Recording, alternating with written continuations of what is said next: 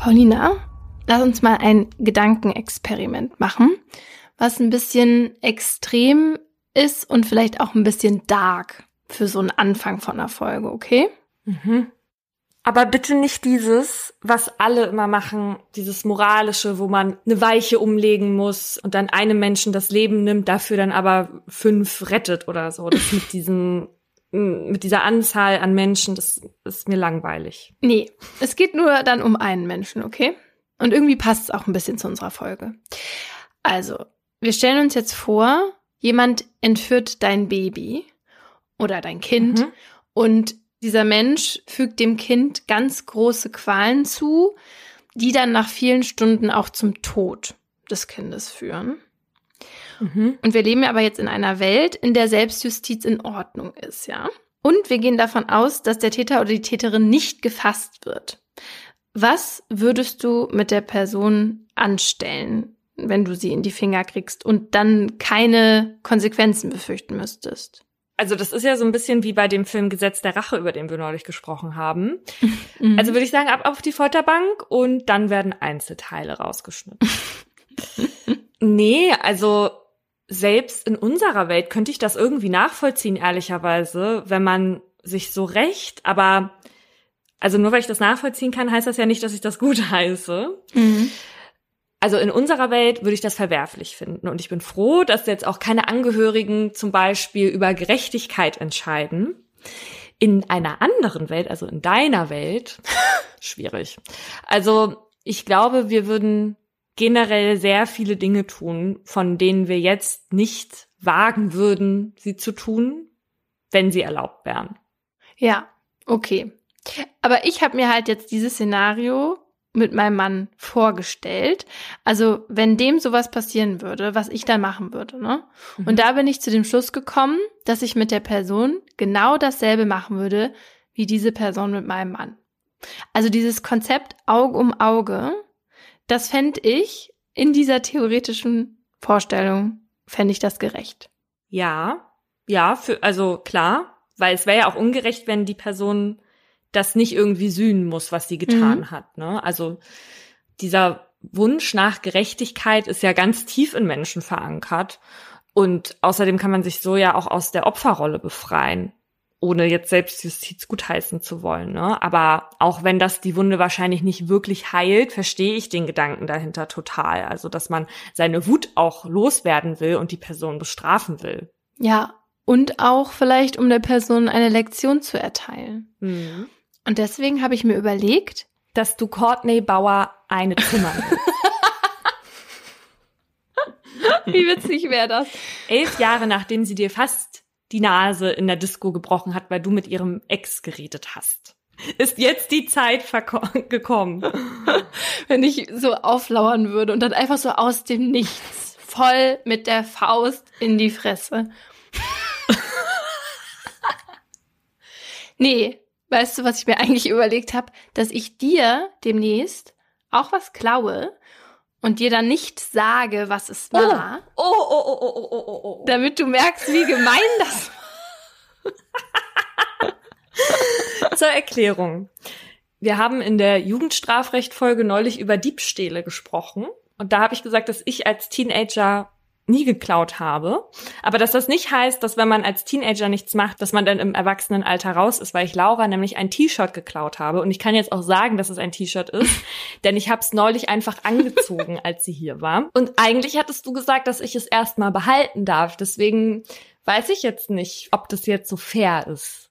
Nee, du darfst es ja auch behalten. Und es war jetzt auch nicht so schlimm, als ich es dann wusste. Aber die Zeit zwischen dem wo du es gesagt hast, dass du was geklaut hast und dem Sehen des T-Shirts. Aber ja, jetzt, äh, ne, ich komme ja bald wieder und dann gucken wir mal. Hast du denn da schon was im Auge? Nee, ich lasse mich dann inspirieren, wenn ich da bin. Okay, aber wir grenzen das jetzt ein. Es darf nämlich nicht so sein, dass wir dann auf Tour sind mit unserem großen Koffer und wir dann 21 Outfits, die mühevoll abgesteckt sind dabei haben und ich am Ende bei einer Show obenrum nichts anziehen kann. okay, Deal. Weil du mir mein Sailor Moon T-Shirt klauen möchtest. Ich weiß nämlich schon, dass es darauf hinauslaufen wird. Und damit herzlich willkommen zu Mordlust, einem Podcast der Partner in Crime. Wir reden hier über wahre Verbrechen und ihre Hintergründe. Mein Name ist Paulina Kraser. Und ich bin Laura Wohles. In jeder Folge gibt es ein bestimmtes Oberthema, zu dem wir zwei wahre Fälle nacherzählen, über die diskutieren und auch mit Menschen mit Expertise sprechen.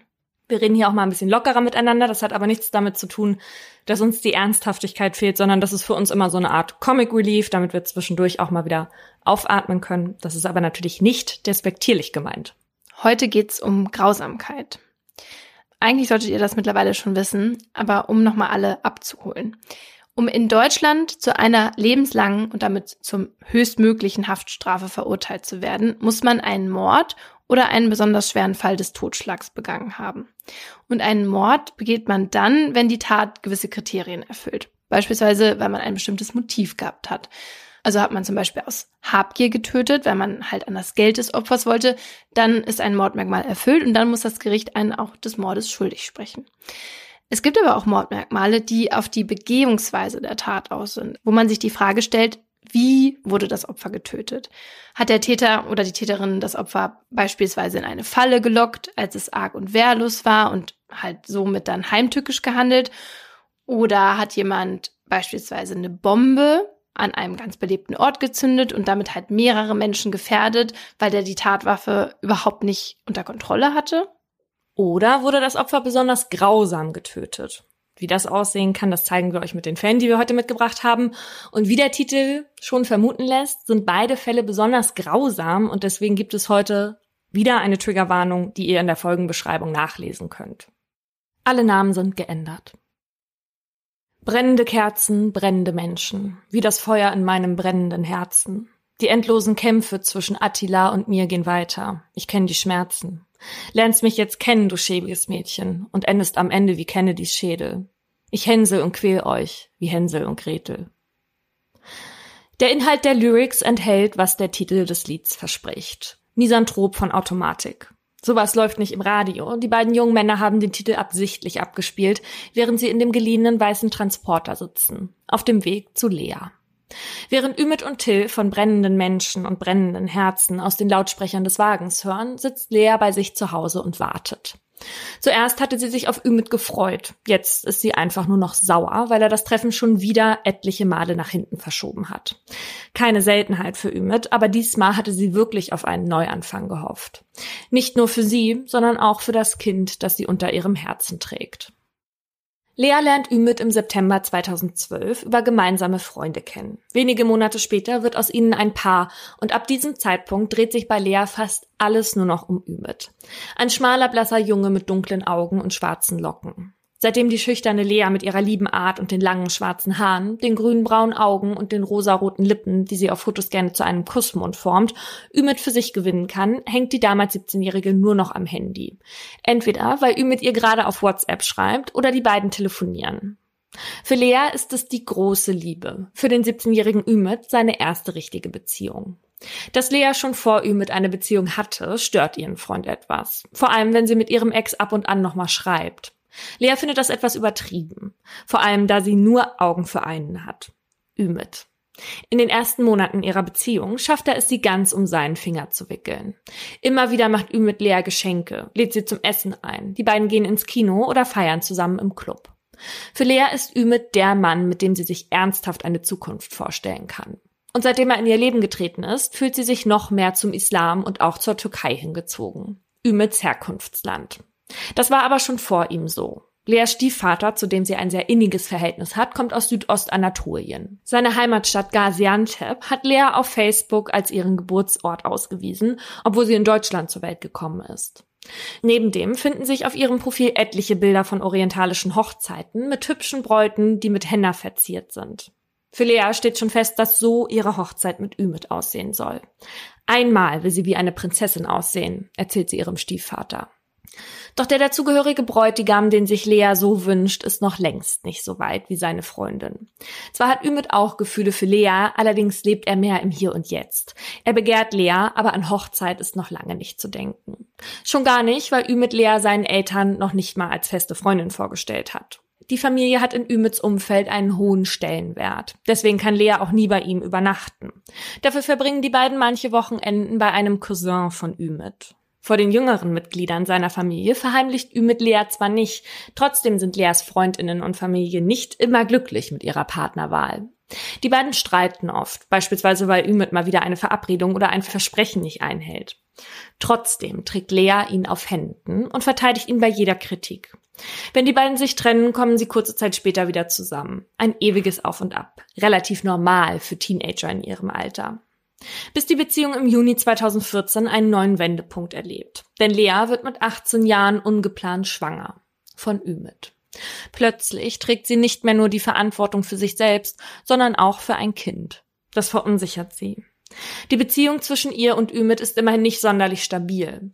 Zudem hat sie bislang nur einen erweiterten Hauptschulabschluss und wohnt noch zu Hause bei ihrer Mutter und ihrem Stiefvater. Ihre drei älteren Brüder sind längst ausgezogen. Lea beschließt, ihren Eltern erstmal nichts zu erzählen. Als sie Ümit aber einweiht, reagiert der nicht so, wie sie sich das erhofft hatte. Er will noch kein Vater werden. Ein Kind würde zu viele Verpflichtungen bedeuten, denen er nicht nachkommen will. Doch allen Unsicherheiten und Ümits Gegenwind zum Trotz entscheidet sich Lea für das Kind. Sie will es austragen und dafür eine Zeit lang ihre Gastronomieausbildung unterbrechen. Als sie Ümit davon erzählt, versucht der sich zunächst mit seiner neuen Lebensplanung zu arrangieren, begleitet Lea sogar zu den ersten Ultraschallterminen und gelobt sich seiner Verantwortung zu stellen. Seinen Eltern erzählt er dennoch nichts davon und während Lea mehr und mehr dem 8. März, ihr errechneter Entbindungstermin, entgegenfiebert, passiert bei Ümit genau das Gegenteil. Ihm wird bewusst, dass er das alles gar nicht wirklich will, an zwei Menschen für den Rest seines Lebens gebunden zu sein. Und so entwickelt sich eine Ablehnung Lea und dem Kind gegenüber, die sich mit jeder Woche verhärtet. Er nimmt seiner Freundin übel, dass sie sich mit ihrer Entscheidung einfach über ihn hinwegsetzt. Für ihn fühlt es sich so an, als will Lea seine Zukunft zerstören. Und das sagt er ihr auch so. Ümits kleines Geheimnis bleibt leider keins. Weil in der Familie jemand tratscht und es seinen Eltern steckt, sind die nicht nur enttäuscht, sondern auch besorgt. Wie Ümits Eltern zu der Schwangerschaft stehen, erfährt Lea spätestens, als bei ihr zu Hause das Telefon klingelt. Es ist Ümits Vater, der mit Leas Stiefvater sprechen will. Wir haben ein Problem. Lea ist schwanger, sagt Ümits Vater. Leas Stiefvater fällt aus allen Wolken. Bis eben wusste er noch nichts von Leas Schwangerschaft. Denn die ist erst im dritten Monat und kann ihren Bauch noch gut verstecken. Ümits Vater sagt weiter, dass er und sein Sohn das Kind nicht wollen würden und Lea mit ihrer Entscheidung ganz alleine dastünde. Ob er denn seine Stieftochter nicht ins Gebet nehmen könne, dass sie das Kind abtreibe, will Ümits Vater wissen. Leas Stiefvater ist zwar überrumpelt von der Situation, fängt sich allerdings recht schnell. Das sei ganz alleine Leas Entscheidung, entgegnet ihr Stiefvater. Nach dem Gespräch sind sich Leas Eltern einig. Sie wollen ihre Tochter unterstützen, wenn sie das Kind allein großzieht. Und Ümit solle sie erstmal lieber nicht sehen. Ihr Stiefvater hat, was ihn angeht, kein gutes Gefühl. Einmal muss er Lea von einer Tankstelle abholen, nachdem sie sich zuvor mit Ümit getroffen hatte. Sie sagt, er habe wieder versucht, sie dazu zu drängen, abzutreiben. Jetzt wolle sie nichts mehr mit ihm zu tun haben und einfach nur noch das Kind austragen. Irgendwie würde sie es schon schaffen. Sie, ihre Eltern und das kleine Mädchen, das in ihr heranwächst. Ihr ganzer Stolz. Seitdem sie schwanger ist, postet Lea jetzt auch häufiger Fotos von Babys auf Facebook. Bilder, die sie im Internet findet. Ihr Titelbild zeigt einen Säugling, der in einem kleinen Strampler auf einem Sofakissen liegt. Vielleicht wird es bald ein Foto von Leas eigenem Baby weichen.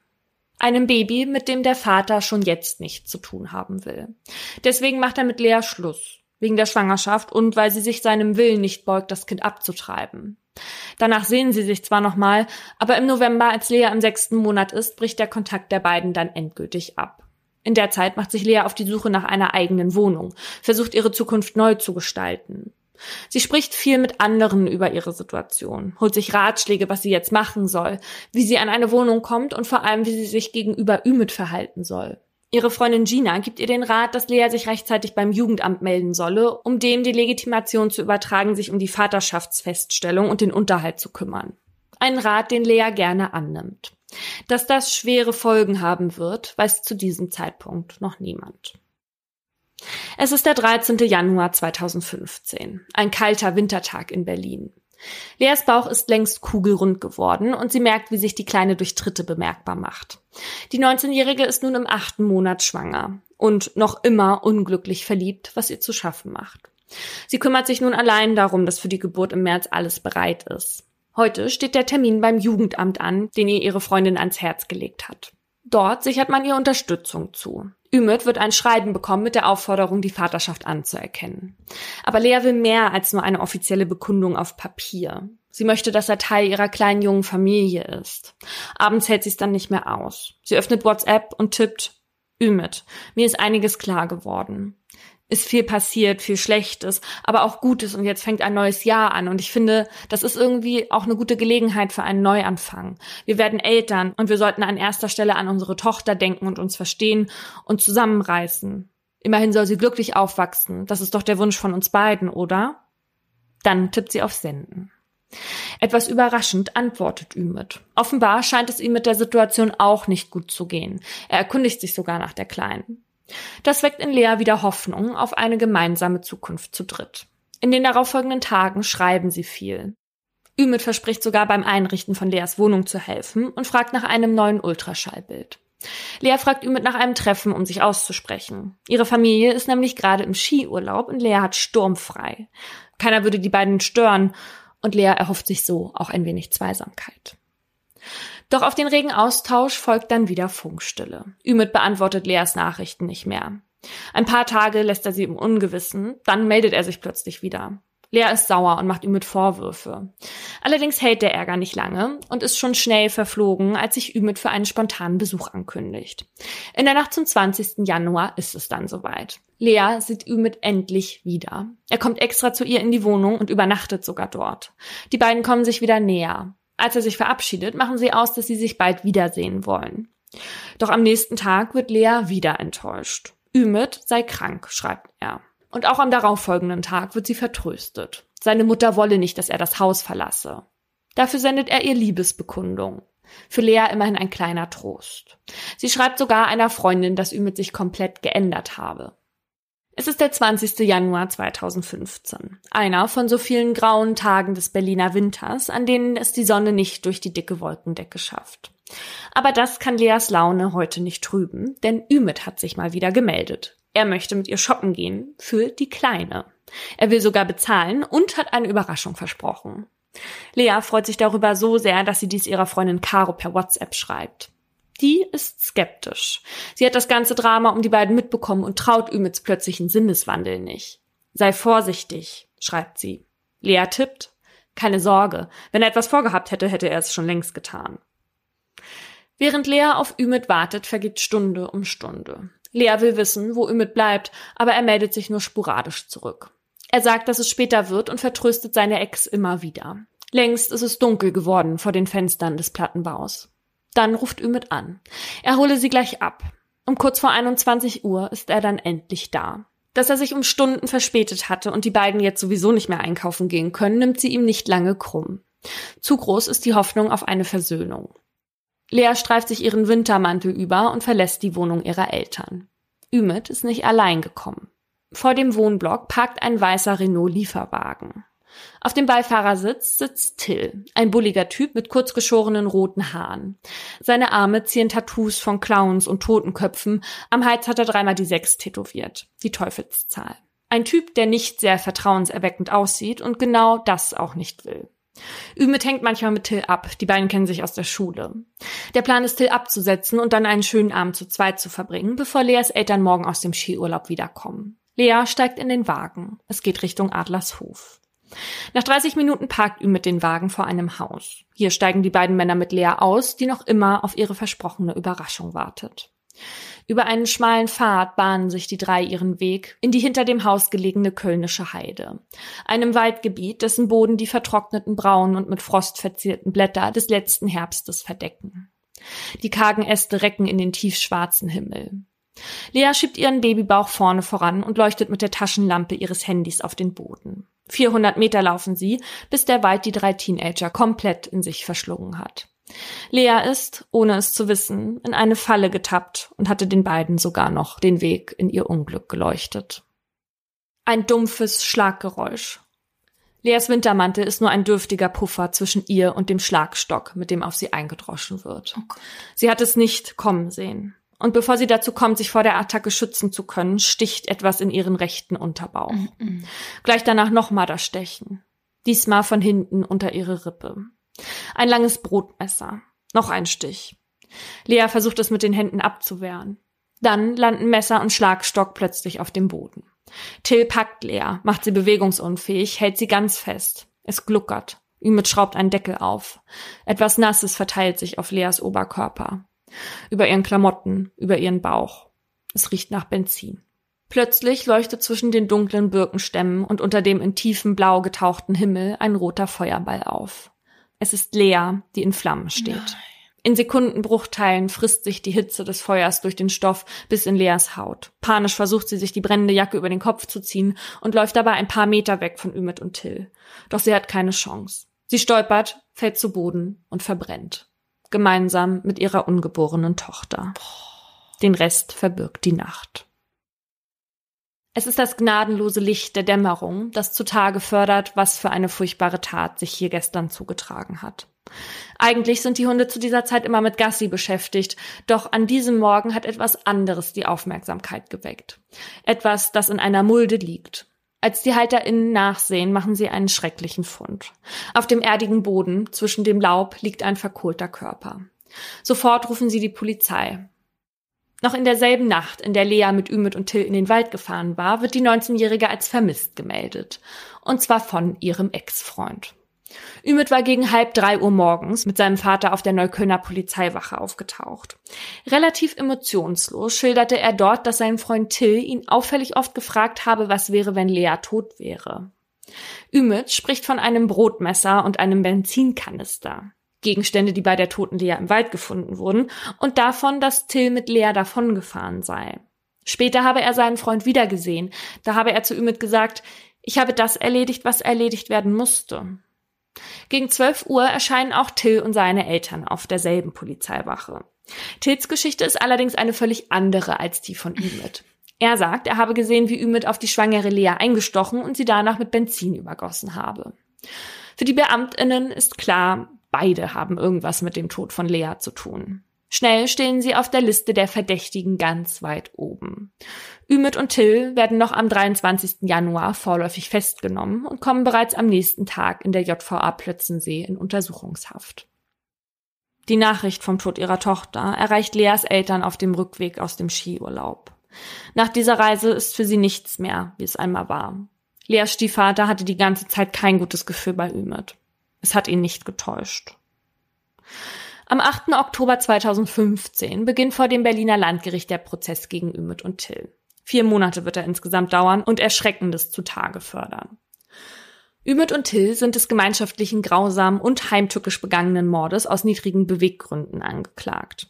Die beiden beschuldigen sich gegenseitig. Zwei Frauen auf den Zuschauerbänken tragen T-Shirts mit der Aufschrift Wir sind Lea, Rest in Peace. Die beiden ehemaligen Freunde auf der Anklagebank würdigen sich keines Blickes. Vielleicht wollen sie aber auch einfach nur verdrängen, welche Geschichte sie eint. Im Prozess wird diese Geschichte zweier junger Männer Stück für Stück zusammengesetzt. Ümit, eigentlich immer ein auffälliger Junge gewesen, trinkt selten, nimmt keine Drogen und gilt auch nicht als gewalttätig. Als einziger Bruder neben seinen vier Schwestern ist er der Kronprinz der Familie, die zu siebt in einer Dreizimmerwohnung lebt. Er muss nichts und darf alles. Er lebt, wie es ihm passt. Ümit packt zwar die mittlere Reife, seine Ausbildung als Metallbauer bricht er aber ab. Till kennt Ümit seit der achten Klasse. Obwohl die beiden ihre Tat verbindet, sind sie doch recht unterschiedlich. Im Gegensatz zu Ümit ist Till schon öfter strafrechtlich in Erscheinung getreten und gilt als aggressiv und kriminell. Er wächst in prekären Familienverhältnissen auf. Sein Vater ist starker Alkoholiker, seine Mutter respektiert er nicht. 2009 tritt er sie so heftig, dass sie sich den Rücken verletzt. Einmal zündet er einem Mitschüler die Nackenhaare an. Till zieht mit 15 Jahren von zu Hause aus und wird mit 16 Jahren das erste Mal Vater. Das zweite Kind bekommt er, als er 19 Jahre alt ist, von derselben Frau. Sie ist gerade schwanger, als Till gemeinsam mit Ümit Lea in den Wald lockt. Wenn jemand Till Probleme macht, dann ist seine Lösung Gewalt. Sein Vorstrafenregister ist lang. Ein Eintrag rührt daher, dass er Fotos von seiner Ex und deren Mutter, die wiederum ein Verhältnis mit Tills Vater hatte, bei YouTube zu einem Video verarbeitete und dort als hässliche Nutte und Kudammschlampe beleidigte. Mhm. Dass Frauen in dem Umfeld von Till und Ümit wenig respektiert werden, macht auch Ümits bester Freund Karim deutlich, der als Zeuge geladen wird. Seine Freundin, mit der er ein Kind hat, ist im Handy unter Fotze abgespeichert. Nein. Warte mal, und die sind noch zusammen. Ja, und es hat die psychiatrische Sachverständige doch irritiert. Oh mein Gott, das ist ja einfach nur krass. Nett. Karim berichtet, wie er im Herbst 2014 mitbekommt, wie Ümit nach Lösungen für das Problem von Leas Schwangerschaft sucht. Man könne ihr ja in den Bauch boxen, überlegt Ümit zunächst. Immer häufiger sieht er Ümit fortan mit Till, der noch radikalere Ideen hat. Die Vorstellung, einem Menschen das Leben zu nehmen, bereitet ihm Vergnügen. Immer wieder fragt er Ümit daher, wie es wäre, wenn Lea sterben würde, und irgendwann erscheint das Ümit als tatsächliche Option. Die beiden beratschlagen, wie man Lea am besten umbringen könne. Wohl möglich mit einer Überdosis Schlaftabletten oder doch eher mit einer Machete oder einem Schuss in den Kopf. Ümits bester Freund Karim hört die Gespräche damals mit. Er hält das alles zu dem Zeitpunkt aber für leeres Gelaber, wie er im Gericht aussagt. Mhm. Das war es nicht. Spätestens ab dem Schreiben vom Jugendamt hatte Ümit seinen Tatentschluss gefasst. Mit dem Brief wurde ihm bewusst, dass die Vaterschaft für ihn rechtliche und finanzielle Konsequenzen haben würde, die er nun nicht mehr umgehen kann. Er gibt Till Bescheid, dass es Zeit wird, die Tat konkret vorzubereiten. Die Tage bevor Lea sterben soll, nimmt Ümit wieder Kontakt zu ihr auf, um sie in Sicherheit zu wiegen. Nicht, weil er sie liebt. In dieser Zeit hat er bereits eine Affäre mit einer anderen, die ebenfalls von ihm schwanger wird, das Kind aber abtreibt. Während Ümit in der Woche vor der Tat versucht durch Nachrichten und ein Treffen wieder Vertrauen zu Lea aufzubauen, beschafft Till die späteren Tatwaffen. Den Schlagstock leiht er sich von seinem Bruder, angeblich für seinen Security-Job. Das 34 Zentimeter lange blau-weiße Brotmesser, mit dem er Lea später in den schwangeren Bauch stechen wird, steht Till bei der Mutter seiner Freundin. Den weißen Lieferwagen leiht sich der junge Mann wiederum von einem Freund seines Vaters. Dieser willigt ein, da Till gelegentlich in seiner Baufirma jobbt. Ein Benzinkanister aus dem Lager füllen Ümit und er, kurz bevor sie bei Lea aufschlagen. Damit ist die Ausrüstung für die brutale Tat komplett. Den ganzen Tag über pushen sich die beiden mit aggressiver Musik. Brennende Menschen, wie das Feuer in meinem brennenden Herzen. Wie brutal die Tat tatsächlich war, wird spätestens mit der Aussage der Brandsachverständigen deutlich, die von Leas letzten Sekunden berichtet. Unter gefühlter Anspannung, die im Gerichtssaal herrscht, erzählt sie davon, dass Lea noch bei Bewusstsein war, als sie verbrannte, und dass sie nicht wie in einem Innenraum vom Einatmen der Rauchgase bewusstlos wurde, sondern frischen Sauerstoff bekam, was ihr Leiden am Ende nur noch schlimmer machte. Es sei ein äußerst qualvoller und schmerzhafter Tod gewesen, dem Lea bei vollem Bewusstsein entgegentreten musste. Während Ümit so tut, als ginge ihn das alles gar nichts an, quellen aus Leas Eltern die Emotionen. Ihr Stiefvater ist im Zeugenstand teilweise so aufgewühlt, dass man Schwierigkeiten hat, ihn zu verstehen.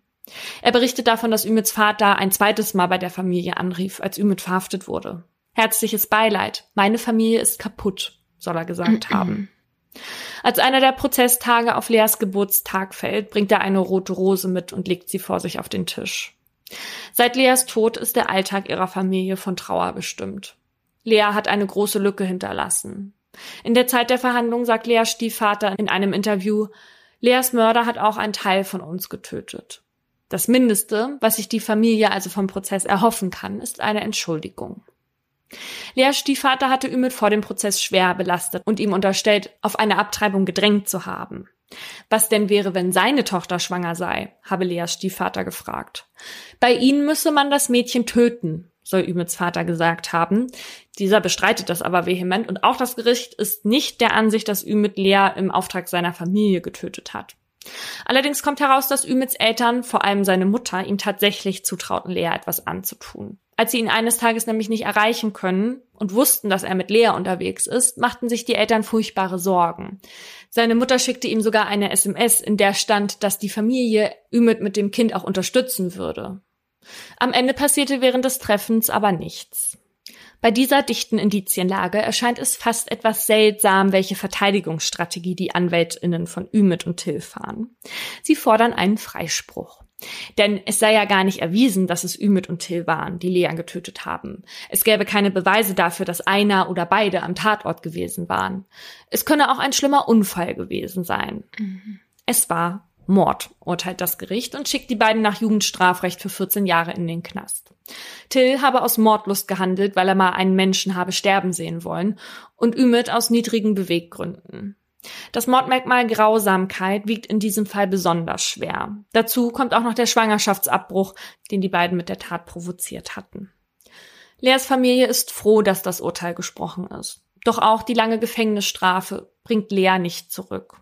Ein Leben lang wird ihre Familie um sie trauern. Um die liebenswerte junge Frau, die sich so über ihre kleine Familie gefreut hatte und ihrem Täter vertraute. Auch ihr kleines Mädchen, das bereits lebensfähig gewesen wäre, wird nie das Licht der Welt erblicken. Dabei hatte es längst einen Namen. Die Lara. Das bedeutet im Persischen so viel wie die, die mein Herz erobert. Die Lara bekam nie die Chance, das Herz ihres Vaters zu erobern. Also, ich fand's so schlimm, dass er ihr da zwischenzeitlich nochmal so Hoffnung gemacht hat. Und ich auch dachte, ah ja, irgendwie, keine Ahnung, vielleicht kommen sie jetzt wieder zusammen, obwohl ich ja schon dachte, es läuft wahrscheinlich auf was Schlimmes hinaus, aber das finde ich nochmal so besonders perfide, dass, ja, dass das alles zum Plan gehört hat, ne? Mhm. Und das muss man halt einfach auch allen Menschen mit auf den Weg geben, selbst wenn sie noch Jugendliche sind. Wenn man Geschlechtsverkehr hat, dann kann dabei ein Kind entstehen und dann muss man sein Leben lang dafür die Verantwortung tragen. Und es ist nun mal so, dass es die Frau nun mal entscheidet, weil es ihr Körper ist. Und wenn man kein Kind möchte, dann muss man halt entsprechend verhüten. Ja. Oder sich dann halt seiner Verantwortung stellen.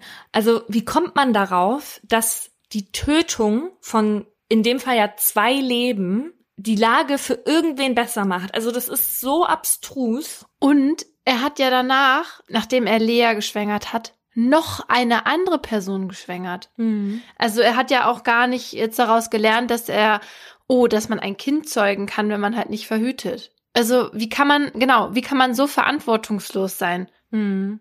Und vor allem, was hätte er gemacht, wenn diese Person auch entschieden hätte, das Kind zu behalten? Weißt du, es ist halt so, ja. Ich weiß auch nicht, es wurde nicht im Urteil erklärt, wieso sie abgetrieben hatte, ob sie das aus eigenen Stücken eh heraus machen wollte oder ob da nicht vielleicht auch auf sie eingewirkt wurde.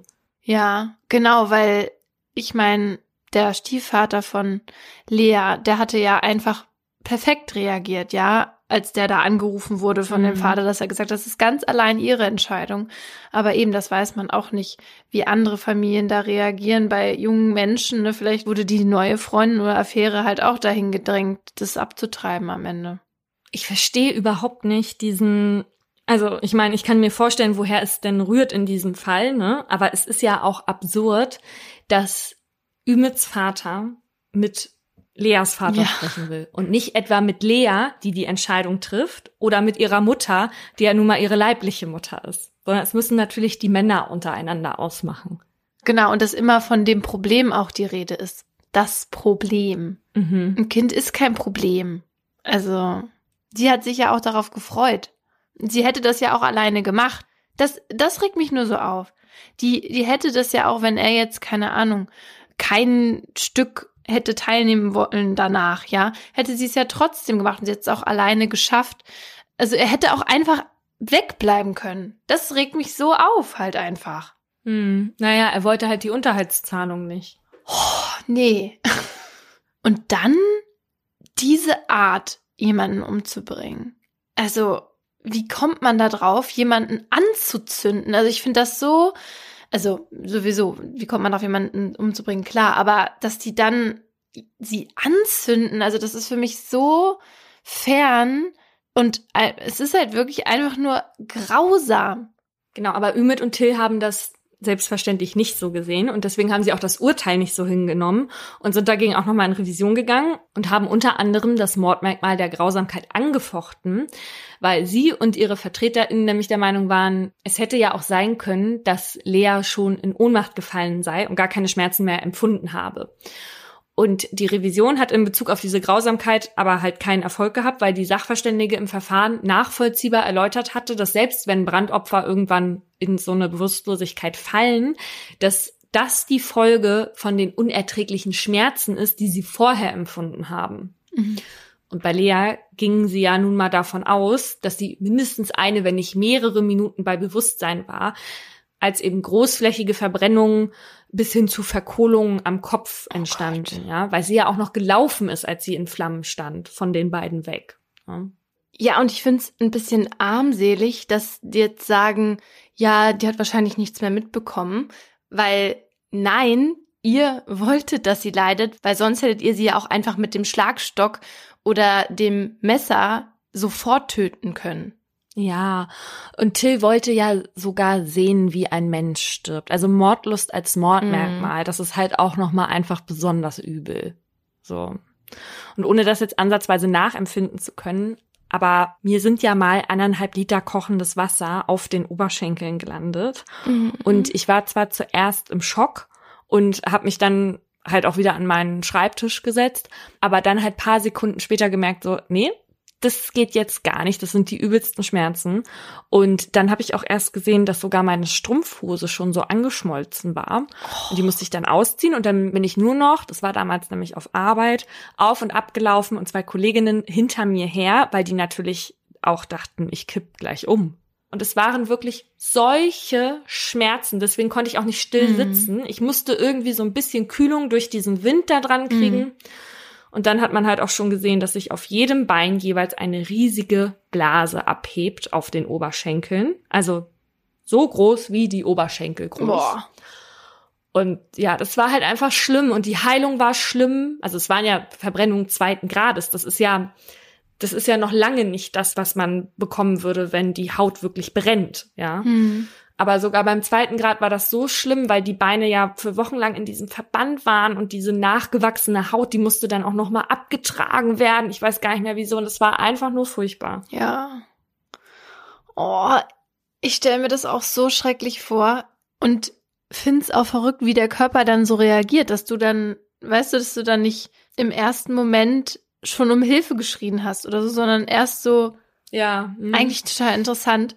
Ähm, bei mir ja, ist noch nicht mal annähernd was, was du erlebt hast, aber ich hatte ja mal so eine allergische Reaktion. Oh ja, ich erinnere mich an das Foto. Das hatte nichts mit äh, kochendem Wasser oder Feuer zu tun. Aber ehrlicherweise sah dein Gesicht aus, als hätte man es mit kochendem Wasser übergossen. Ja. Und ähm, ja, und da wurde mir irgendwie auch gesagt im Krankenhaus, das ist wie oder das fühlt sich an wie Verbrennung ersten bis zweiten Grades weil ich noch wusste, hm. ich, ich musste dann halt mit Cortisoncreme so eingeschmiert werden, aber ich konnte nichts anziehen, nicht, mich nicht berühren an der Haut und so, weil das so wehgetan hat. Ja, natürlich kann man das überhaupt nicht sich vorstellen und es ist eben nicht so, dass du es hast und danach ist es weg, sondern es ist diese ewig lange Heilung. Und du durftest doch dann auch nicht in die Sonne und sowas. Also es ist ja dann auch noch lange nicht vorbei, nur weil der Schmerz vorbei ist. Genau. Also das ganze Jahr im Sommer immer verdeckt und ehrlicherweise sieht man es ja auch heute noch. Mhm. Also es ist nicht irgendwie vernarbt im Sinne von, dass es uneben ist, aber man sieht schon, dass an den Stellen, wo diese große Blase war, da halt andere Haut drauf ist jetzt. Ja. ja. Und das Ding ist, die Haut ist halt unser größtes Organ, ja. Und deswegen kann das natürlich auch gefährlich werden, wenn das dann so verletzt wird, ne? Und bei Erwachsenen, da spricht man je nach Grad der Verbrennung ab einer bestimmten Fläche von so 15 Prozent der Haut von Lebensgefahr, weil die Betroffenen dann auf so eine Art Verbrennungsschock zulaufen. Und da ist es so, dass aus dieser gesamten Haut, also nicht nur da, wo sie verbrannt wurde, sondern aus der gesamten Haut dann permanent so eine Gewebsflüssigkeit raustritt. Und weil sich das Wasser auch überall sammelt, schwillt dann alles an. Und ähm, diese giftigen Abbaustoffe von diesen toten Hautzellen, die eigentlich abgetragen werden sollen, die landen ja dann im Blut. Mhm. Und das kann wiederum bestimmte Organe schwer belasten. Und wenn der Körper dann auch noch zu viel Flüssigkeit verliert, dann kann das Blut verdicken. Und das wiederum kann dann zu einem Kreislaufzusammenbruch und einem Multiorganversagen führen. Also man darf Verbrennung echt nicht unterschätzen. Hm. Und ich musste da auch irgendwie an die Leute denken, die aus den Twin Towers gesprungen sind bei 9-11. Hm. Weil damals hatte man bei Untersuchungen ja so rausgefunden, dass halt einige gesprungen sind, weil sie diese Hitze einfach nicht mehr ertragen haben. Und die Temperaturen im Gebäude, die lagen halt teilweise bei 1000 Grad Celsius. So. Es gibt halt einige, die das damals miterleben mussten und die eingeschlossen waren und die berichten, dass der Boden halt auch eben so heiß war, dass man auf die Schreibtische oder auf sonst was klettern musste, weil man nicht mehr stehen konnte in seinen Schuhen. Dr. Prulks sitzt im Nationalen Forschungsrat in Kanada, der menschliche Verhalten bei Bränden untersucht. Und sie sagt in einem Interview mit der New York Times, dass das Springen so ist, als würde man sich einen Finger verbrennen und dann halt von der heißen Herdplatte ziehen. Hm. Weil manche sich ja auch gefragt haben, warum springen die denn in den sicheren Tod? Ja. Ne, wenn vielleicht drinnen noch die Chance bestanden hätte oder so. Aber es ist halt, man hält halt die Hitze nicht mehr aus und dann springt man einfach. Eine, die am 11. September gerade im Nordturm des World Trade Centers war, ist Lauren Manning. Und als das erste Flugzeug in das Gebäude stürzte, äh, entstand so eine Art Feuerball und der ist dann durch einen Aufzugsschacht in die Lobby geschleudert worden. Und zwar direkt auf Lauren zu. Und Lauren erinnert sich noch an ein unglaublich lautes, pfeifendes Geräusch und daran, dass sie wenig später in Flammen stand. Sie sagt, der Schmerz war unermesslich erdrückend, er drang immer tiefer an mich ein, ich brannte bei lebendigem Leib. Es gibt keine anderen Worte dafür. Und Lauren stürmte dann halt eben raus und kann dann auch noch rechtzeitig in ein Krankenhaus gebracht werden, weil ihr draußen dann Leute geholfen haben. Über 80 Prozent ihres Körpers sind verbrannt. Oh. Sie liegt drei Monate im Koma. Es ist eh ein Wunder, dass diese Frau das überlebt hat. Da haben wirklich wenig Leute auch dran geglaubt. Mhm. Und am Ende dauert ihre Genesung halt zehn Jahre und es braucht etliche Operationen. Also abgesehen von diesen unerträglichen Schmerzen, selbst wenn man so einen Angriff überlebt, dauert es einfach, bis das geheilt ist und das alles überstanden ist. Und von daher wird bei einer Verbrennung am lebendigen Leib, selbst wenn die Qualen ab dem Entzünden nur ganz kurz sind, zehn Sekunden oder sogar weniger, mhm. von der Erfüllung des Merkmals der Grausamkeit ausgegangen. Mein Fall erzählt auch von einer jungen Frau und ihrem Kind, die auf der Suche nach einem ganz bestimmten Glück ist. Alle Namen habe ich geändert. 60 quälend lange Minuten muss Janine ausharren in der Sitzecke des Beerdigungsinstituts. An ihrer Seite Beate als moralische Stütze. Sie war es auch, die diesen Termin vereinbart hatte, nachdem Janine ihr offenbarte, dass ihre Tochter in drei Monaten sterben wird, an einem Tennisball großen Tumor in ihrem Kopf.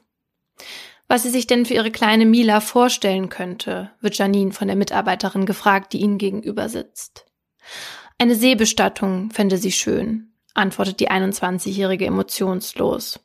Das würde passen. Schließlich komme sie ja ursprünglich von der Nordseeküste. Drei Wochen später wird Mila tot in der Erdgeschosswohnung des hellgelben Mehrfamilienhauses am Soester Stadtrand aufgefunden.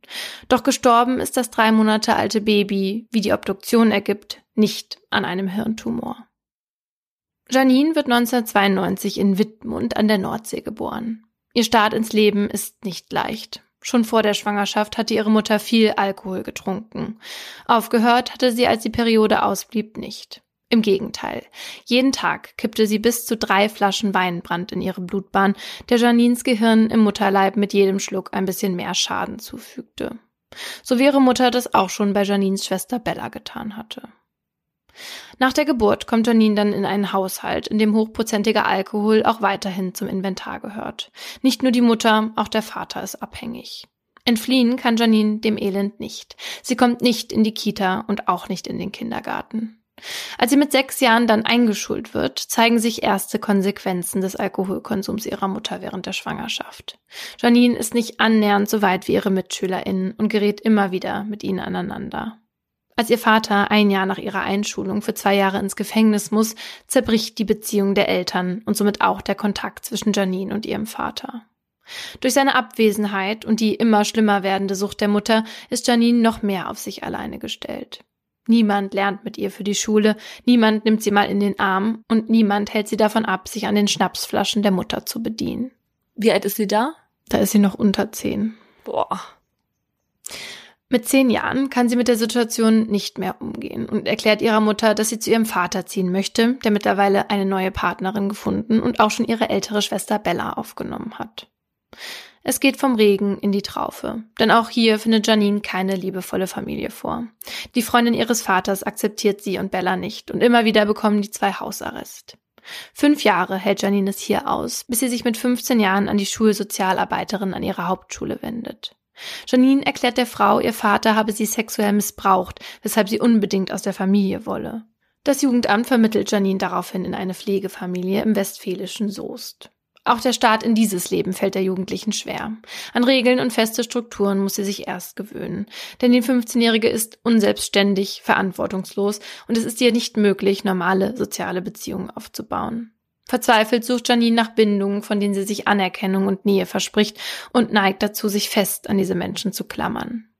Wenn sie sie damit von sich wegstößt, lügt sie, um ihre Aufmerksamkeit zurückzuerlangen. So war auch der Missbrauch durch den Vater nur erlogen, um halt aus der Familie zu kommen. Bis zu ihrem 17. Lebensjahr macht Janine nachts ins Bett. Manchmal, wenn das Leben sie besonders überfordert, nässt sie auch tagsüber ein. Diese Angewohnheit stoppt erst, als ihre Pflegeeltern sie zu einer Therapeutin bringen und Janine zweimal die Woche Gespräche führt. Alles wird besser, bis es schlechter wird. Im Sommer 2009 nässt Janine wieder ein. Sie hat Angstzustände und keine Lust auf gar nichts. Janine wird daraufhin wegen eines depressiven Schubs drei Wochen lang stationär behandelt. Zwei Monate später noch einmal für drei Monate. Mit 19 Jahren zieht Janine dann aus. Mit ihrem nachgeholten Realschulabschluss in der Tasche und der gerade begonnenen Ausbildung zur Hauswirtschaftlerin fühlt sie sich erwachsen genug, auf eigenen Füßen zu stehen. Ihre Pflegeeltern hatten ihr zwar geraten, in eine betreute WG zu ziehen, weil sie Sorge haben, dass ein Leben ohne Regeln und Struktur Janine überfordern würde, aber sie möchte ihr eigenes Reich. Und mit diesem kommt eine neu gewonnene Freiheit. Janine, die sich auf Facebook mit blond gesträhnter Kurzhaarfrisur, knallroten Lippen und Piercings in Nase und Mund präsentiert, liebt es zu feiern. Mit ihren schwarzen Chucks, der Jeansweste mit dem großen Aufdruck gegen Nazis und dem Leo-Kleid ist Janine jetzt jedes Wochenende in den Soesterkneipen unterwegs, um die Nacht zum Tag zu machen. Und es dauert nicht lang, da verliebt sich Janine Hals über Kopf. In Tom. In ihrer Timeline liest man in dieser Zeit Statusmeldungen wie Liebe ist der Entschluss, das Ganze eines Menschen zu bejahen. Die Einzelheiten mögen sein, wie sie wollen. Ich liebe dich. Janine liebt Tom und Tom liebt Janine. Doch nach fast einem Jahr Beziehung kommt es zu einem Abend, an dem Janine nach einem Disco-Besuch mit einem anderen Mann nach Hause geht. Oh oh. Tom ist stinksauer. Janine erklärt ihm daraufhin, sie sei zum Sex gezwungen worden. Doch das zieht nicht. Janine versucht Tom dann noch mit einer zweiten Lüge zum Bleiben zu bewegen. Ihre Mutter sei ganz plötzlich verstorben. Doch diesmal hilft Mitleid nicht, um Liebe zu erfahren. Tom trennt sich. Janine fällt in ein dunkles Loch zurück und landet wieder in der Klinik. Die Trennung belastet Janine so sehr, dass sie nicht mehr weiter weiß. Sie hat in diesen depressiven Phasen kaum Kraft, sich um irgendetwas zu kümmern. Auch das Einnässen beginnt dann wieder von vorne. Als sie die Klinik im März 2012 nach einem erneuten Freiwilligenaufenthalt verlässt, wird ihr ein Betreuer zur Seite gestellt. Er soll Janine helfen, stabil zu bleiben und auch richtig mit Geld umzugehen, denn häufig ist schon Mitte des Monats nichts mehr auf ihrem Konto. Nach den zwei stationären Aufenthalten kommt Janine in der Berufsschule nicht mehr mit. Sie sieht sich nicht imstande, den Berg an Versäumnissen zu überwinden, und so bricht sie die Ausbildung schließlich ab. Jetzt hat sie noch mehr Zeit, sich in den Kneipen und Diskotheken der Stadt rumzutreiben und an einem dieser Abende lernt sie Mike kennen. Die beiden gehen eine Art Freundschaft plus ein, die für Janine aber schnell zu mehr wird. Mike fühlt sich von ihr allerdings zu sehr eingeengt und trennt sich. Dabei hat Janine gerade gemerkt, dass sie von ihm schwanger ist. Gemeinsam entscheiden sie sich für einen Abbruch, den Janine schon bald bereut. Umso glücklicher ist sie, als sie einige Monate später wieder schwanger wird, von einem Mann, mit dem sie eine kurze Affäre hat. Diesmal möchte Janine das Kind unbedingt behalten. Sie freut sich sogar richtig und spürt zum ersten Mal, wie sie das Mutterglück überkommt. Besonders schön findet sie, dass auch ihre beste Freundin Katja gerade schwanger ist. So können sie diese besondere Zeit gemeinsam erleben. Die beiden Frauen nehmen sich fest vor, ihre Kinder sollen es einmal besser haben als sie. Um dieses Ziel zu verwirklichen, holt sich Janine noch während der Schwangerschaft Hilfe beim Jugendamt. So bekommt sie Unterstützung bei den wichtigen Behördengängen, dem Einrichten des Kinderzimmers und der Geburtsvorbereitung. Im Februar 2013, da ist Janine gerade im vierten Monat schwanger, endet dann ihre langjährige Psychotherapie. Denn in diesem Monat wird Janine 21, womit diese Art der Behandlung nicht mehr weitergeführt werden kann. Die Therapeutin sieht aber auch keinen Bedarf. Janine hat sich toll entwickelt und seit fast einem Jahr keinen depressiven Schub mehr gehabt. Die Schwangerschaft scheint ihr richtig gut zu tun. Und so fühlt sich Janine bereit für Mila, die am 21. Juli 2013 das Licht der Welt erblickt. 3045 Gramm bringt die Kleine bei einer Körpergröße von 49 Zentimetern auf die Waage. Mutter und Kind geht es gut, bis auf die vom stillen wund gewordenen Brustwarzen. Für Janine ein unhaltbarer Zustand, weshalb sie sich direkt nach der Geburt dafür entscheidet, Mila mit Fertignahrung aufzuziehen. Nach fünf Tagen im Krankenhaus darf Janine Mila mit nach Hause nehmen, in die kleine Erdgeschosswohnung des gelb getünchten Familienhaus am Stadtrand. Starthilfe bekommt Janine von der ambulanten Familienhilfe und einer gelernten Kinderkrankenschwester. Zweimal die Woche ist ab jetzt jemand da, um der jungen Mutter unter die Arme zu greifen. Janine ist dankbar dafür. Sie stellt viele Fragen zur Versorgung von Mila und wächst immer mehr in ihre Mutterrolle hinein. Sie kümmert sich fürsorglich um ihr Baby, neigt dazu, sich auch an Mila zu klammern. Auch die Kleine entwickelt sich prächtig. Bei der Vorsorgeuntersuchung im September stellen die Ärztinnen fest, dass alles in Ordnung ist. Auf Facebook postet Janine daraufhin ein Foto von sich und ihrer Tochter, auf dem die beiden Nase an Nase im Bett liegen. Ein Monat später, Mila ist mittlerweile drei Monate alt, endet die Betreuung durch die Kinderkrankenschwester. Sie sieht keinen Grund, Janine auch über den angedachten Zeitraum hinaus zu unterstützen. Doch dass Janine keine Hilfe mehr braucht, das scheint nur nach außen hin. In ihrem Inneren ist nämlich Chaos ausgebrochen. Das Mutterglück, das sie so stark gespürt hatte, ist kurz nach der Geburt Überforderung und Stress gewichen. Immer häufiger lässt sie Mila jetzt alleine zu Hause, um dieser neuen Realität zu entfliehen. Oh, nicht dein.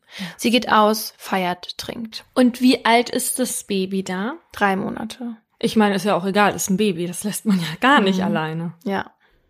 Janine will halt ihren alten Lebensstil, nur weil sie jetzt ein Kind hat, nicht aufgeben. Und wenn ihre Freundinnen mitbekommen, dass sie nachts unterwegs ist, erzählt sie ihnen, sie habe einen Babysitter gefunden oder Mila zu ihren Großeltern gebracht. Janines Pflegeeltern hatten tatsächlich schon öfter angeboten, das Kind zu hüten, doch Janine war nie darauf eingegangen. Als sie an einem der Tage, an denen es besonders dunkel ist, ihre Schwester anruft und die ihr sagt, dass sie gerade keine Zeit hat, fängt Janine an zu weinen. Auf die Frage, was los sei, erzählt sie, dass bei der Vorsorgeuntersuchung ein Hirntumor festgestellt wurde, weshalb Mila nur noch wenige Monate zu leben hätte. Also sagt sie das jetzt, weil die Schwester keine Zeit hat zu telefonieren? Ja, weil sie sich mit dieser Lüge erhofft, dann Aufmerksamkeit von der zu bekommen. Boah. Bella ist entsetzt und nimmt sich natürlich jetzt die Zeit und Aufmerksamkeit, die Janine von ihr braucht. Diese Lüge wird Janine in den nächsten Wochen aber auch noch anderen erzählen. Am 18. Oktober ist Janine dann mal wieder nachts unterwegs, während Mila alleine zu Hause liegt. Diesmal ist die 21-Jährige mit ihren Freundinnen mit dem Zug nach Münster gefahren, um im Club Charlotte zu feiern. Einem Club, der für seine sogenannten Goa-Partys bekannt ist. Partys, in denen zu elektronischer Musik Pillen geschluckt und Nasen gezogen werden, um sich in einen Zustand zu katapultieren, der dafür sorgt, dass man nicht nur eine Nacht feiern kann. Die Musik ist laut, der Bass dröhnt und als Janine Ecstasy angeboten wird, sagt sie zum ersten Mal in ihrem Leben nicht Nein. Für sie ist das High, das kurze Zeit später einsetzt, ein unglaubliches Gefühl. Es fühlt sich an wie Glück. Janine ist frei und ihr Leben unbeschwert. In diesem Zustand lernt sie Marco kennen, in den sie sich gleich verguckt. Mit ihm feiert sie bis der Morgen anbricht. Erst dann nimmt sie den Zug. Zurück zu Mila.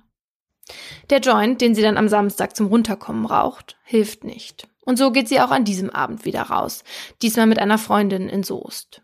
Als Janine von der Toilette der Kneipe kommt, ist sie wie verändert. Ich habe was genommen, sagt sie zur Erklärung. Als sie ihre Freundin zwischen zwei und drei Uhr verabschiedet, bleibt Janine noch. Um den Haushalt kümmert sie sich jetzt nicht mehr. Es stapeln sich benutzte Windeln in gelben Säcken, Geschirr in der Spüle und Flaschen in der ganzen Wohnung. Die Jalousien, die wie immer zur Hälfte heruntergezogen sind, sorgen dafür, dass das Chaos im Halbdunkeln verschwindet. Aber nicht nur dem Haushalt schenkt Janine keine Aufmerksamkeit mehr. Auch ihr Baby bekommt immer weniger Nahrung, immer weniger Flüssigkeit. Janine sagt dann auch noch die Termine mit der Familienhilfe für die Woche ab, gibt vor, krank zu sein. Mila gehe es aber gut, alles sei vorhanden, beschwichtigt sie die Familienhilfe. Alles sei vorhanden. Mhm. Am 29. Oktober sitzt Janine beim Bestattungsinstitut. An ihrer Seite Katjas Mutter Beate als moralische Stütze. Sie war es auch, die diesen Termin vereinbart hatte, nachdem Janine ihr offenbarte, dass ihre Tochter in drei Monaten sterben wird, wegen eines tennisballgroßen Tumors in ihrem Kopf. Was sie sich denn für ihre kleine Mila vorstellen könnte, wird Janine von der Mitarbeiterin gefragt, die ihnen gegenüber sitzt. Eine Seebestattung fände sie schön, antwortet die 21-Jährige emotionslos. Das würde passen. Schließlich komme sie ja ursprünglich von der Nordseeküste. Also was ist das? Also das jetzt, um eine Lüge aufrechtzuerhalten, weil ihre Schwester keine Zeit zum Telefonieren hatte, sitzt die jetzt im Bestattungsinstitut oder was? Ja, sitzt im Bestattungsinstitut und lässt sich beraten, wie sie ihre Tochter beerdigen kann, die überhaupt nicht sterbenskrank ist. Also, naja. Mit den Gedanken ist Janine aber nicht bei der Beerdigung ihres Kindes, sondern bei dem in zwei Tage beginnenden langen Wochenende im Club Charlotte. Dort soll von Donnerstag bis Sonntag durchgefeiert werden. Janine ist schon ganz aufgeregt, hofft sie doch Marco dort wieder zu treffen. Oh, ich krieg die Krise hier echt, das kann mich kaum halten. Mhm. Noch mehr als auf Marco freut sich die 21-Jährige allerdings auf das künstliche Glück, das sie unbedingt wieder spüren möchte. Problem ist nur, sie hat kein Geld mehr für den Monat und Drogen sind teuer. Also meldet sich Janine bei ihrem Betreuer, um die eigentlich erst für den kommenden Montag geplante Geldübergabe vorzuziehen. Bei dem Termin erzählt Janine dann auch noch von einem kaputten Kühlschrank, den es nicht gibt, und von einem gebrauchten ihres Nachbarns, den sie für 70 Euro kaufen könnte. Am Ende hat sie 320 Euro in der Tasche. Am Donnerstag entdeckt sie dann auf der Facebook-Seite des Clubs unter der Freundesliste das Profil von Marco. Sofort schickt Janine ihm eine Anfrage. Um 13.56 Uhr erscheint dann die erste Nachricht von ihm in ihrem Chatfenster. Janine erzählt Marco, dass sie nach ihrer ersten Goa-Party sanft gelandet und einfach nur geflasht war. Sowas habe sie noch nie erlebt, der absolute Wahnsinn. Ich freue mir den Arsch ab auf heute Abend. Wär geil, wenn wir uns sehen, tippt sie. Janine unterschreibt mit Faustdick hinter den Ohren, in Anspielung auf ihr kleines Tattoo, das sie hinter dem Ohr trägt. Ihren Freundinnen erzählt sie, dass sie übers Wochenende nach Münster zum Feiern fährt und Mila bei ihren Pflegeeltern bleibt. Doch statt Mila dort sicher unterzubringen, füttert und wickelt Janine sie gegen 19.30 Uhr an diesem Donnerstagabend zum letzten Mal. Nur in einem Body bekleidet, legt sie Mila nicht in ihr Kinderbett, sondern auf ihr eigenes. Ohne sie zuzudecken, obwohl das Thermometer der Heizung nur 16 Grad anzeigt.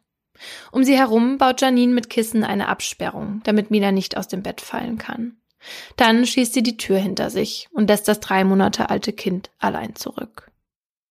Die erste Station an diesem Abend ist Vorglühen bei einer Freundin. Während die anderen sich irgendwann Richtung Innenstadt aufmachen, geht Janine zum Bahnhof, wo sie um 23.45 Uhr den Zug nach Münster nimmt. Gegen halb zwei betritt Janine dann den Club. Als erstes sucht sie die Tanzflächen nach Marco ab, bis sich ihre Blicke treffen. Eine ihrer ersten Fragen an ihn ist, von wem man Drogen kaufen könne. Janine versorgt sich mit Ecstasy und Speed und fängt an, sich Pillen einzuschmeißen und Nasen zu ziehen, um so schnell wie möglich das Gefühl zu erlangen, das sie seit dem letzten Mal so sehr vermisst. Und dann setzt es ein. Und Janine steigt in den siebten Himmel auf. Während sie durch die Großraumdisco schwebt, bleibt sie schließlich in einem Kreativraum hängen, bei dem bei Schwarzlicht mit fluoreszierenden Farben gemalt wird. Hier will sie bleiben. Hier, wo alles so schön bunt ist. Janine feiert immer weiter, gibt ihr ganzes Geld für Drogen aus. Ihre Sorgen werden immer kleiner. Alles fühlt sich leicht und unbeschwert an. Während die Welt um die 21-Jährige langsam verschwimmt, schreit 50 Kilometer entfernt ihre Tochter verzweifelt um Hilfe. Doch Janine hört sie nicht. Sie hört nur den dumpfen Bass der Musik. Es wird Freitag, Samstag und dann Sonntag.